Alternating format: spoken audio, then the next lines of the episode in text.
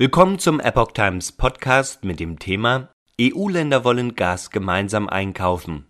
Keine Preisdeckel. Ein Artikel vom 26. März 2022.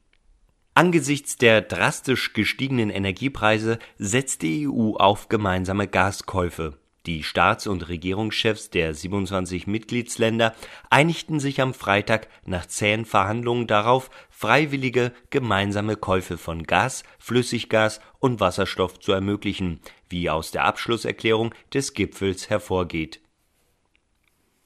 Anstatt uns gegenseitig zu überbieten und die Preise in die Höhe zu treiben, werden wir unsere Nachfrage bündeln, sagte Kommissionspräsidentin Ursula von der Leyen nach einem EU-Gipfel in Brüssel. Keine Einigung gab es hingegen auf härtere Markteingriffe wie Preisdeckel auf EU-Ebene, die unter anderem Spanien und Portugal gefordert hatten.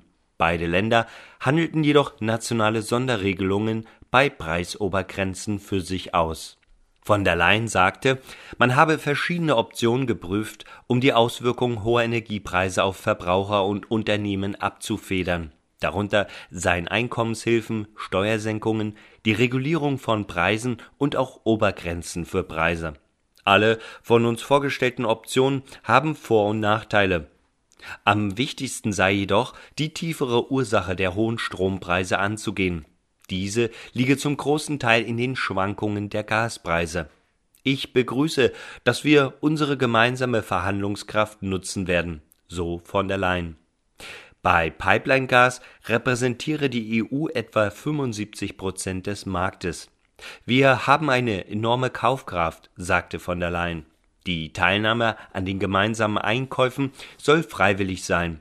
Bereits am Morgen hatte von der Leyen ein Deal mit US-Präsident Joe Biden präsentiert, wonach die EU künftig große Mengen an Flüssiggas aus den USA beziehen soll, um die Abhängigkeit von Energielieferungen aus Russland zu reduzieren. Vor allem Spanien hatte auf deutlich umfassendere Maßnahmen gedrungen. Dazu gehört auch, den Strom vom Gaspreis zu lösen, denn beide sind in der EU aneinander gekoppelt. Spanien, Griechenland, Italien und Portugal befürworten zudem einen Preisdeckel. Länder wie Deutschland und die Niederlande lehnen einen solchen Markteingriff jedoch ab. Scholz sagte, Deutschland und viele andere Länder sind sehr skeptisch, wenn es um Markteingriffe geht, weil die Gefahr groß ist, dass man keine gute Wirkung hat, was die Marktversorgung betrifft, und keinen nachhaltigen Effekt erwirkt, was die Preise betrifft. So Scholz.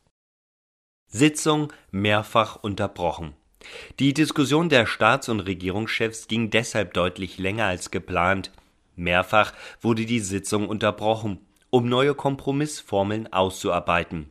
Nach Angaben des spanischen Regierungschefs Pedro Sanchez können sein Land und Portugal zeitlich begrenzte Sondermaßnahmen ergreifen, um die Strompreise für Verbraucher, Industrie und Unternehmen zu senken.